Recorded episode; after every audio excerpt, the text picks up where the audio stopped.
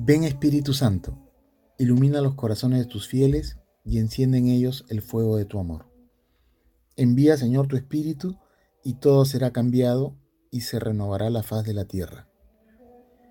Oh Dios, que llenaste los corazones de tus fieles con la luz de tu Espíritu, haz que sintamos con rectitud y gocemos siempre tus divinos consuelos. Por Cristo nuestro Señor. Amén. Lectio Divina lunes primero de junio, festividad de Santa María Virgen, Madre de la Iglesia. Del Evangelio según San Juan, capítulo 19, versículos del 25 al 27. Junto a la cruz de Jesús estaban su madre, la hermana de su madre María, la mujer de Cleofás y María Magdalena. Jesús, al ver a su madre y junto a ella al discípulo a quien tanto amaba, dijo a su madre, Mujer, ahí tienes a tu hijo. Después dijo al discípulo, ahí tienes a tu madre. Y desde aquel momento el discípulo la recibió como suya. Palabra de Dios. Lectura. ¿Qué dice el texto bíblico en sí mismo? El Evangelio de Juan nos muestra a María como la presencia fuerte que comprende plenamente el sentido del sacrificio de su Hijo. La meta del plan de Dios es su glorificación y la salvación del hombre. María nos ayuda a lograr esta meta haciendo que vivamos su amor en todas sus dimensiones. Jesús nos deja a su madre como intercesora, madre del mundo y guía para que alcancemos la santidad. A la maternidad espiritual de María, nuestra respuesta debe ser el amor filial incondicional. Ella nos ama con el mismo amor con el que ella ama a su Hijo. María es también el paradigma. Es la mujer eucarística. Su vida íntegra, plena de santidad, fe y esperanza, es muestra permanente de alabanza y acción de gracias. En la Eucaristía, la Iglesia se une plenamente a Cristo y a su sacrificio, haciendo suyo el Espíritu de María.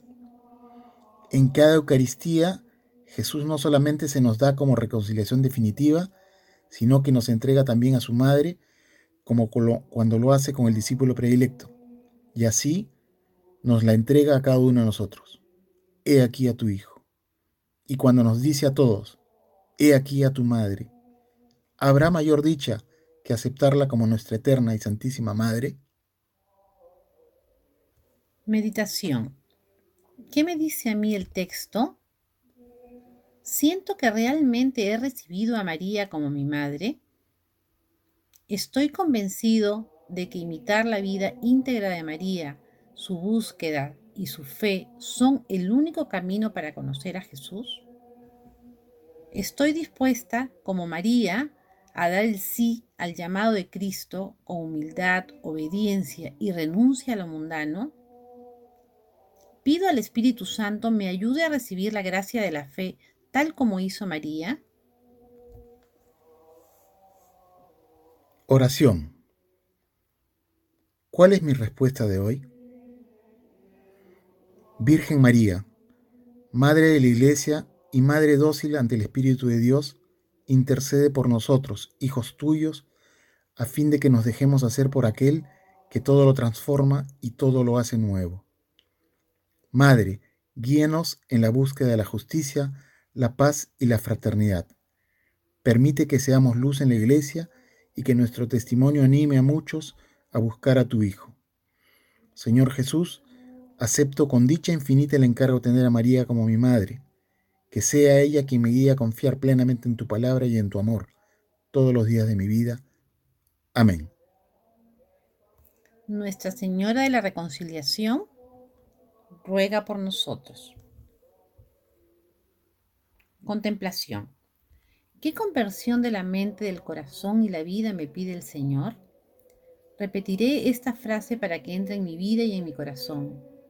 Después dijo al discípulo, ahí tienes a tu madre. Y desde aquel momento el discípulo la recibió como suya.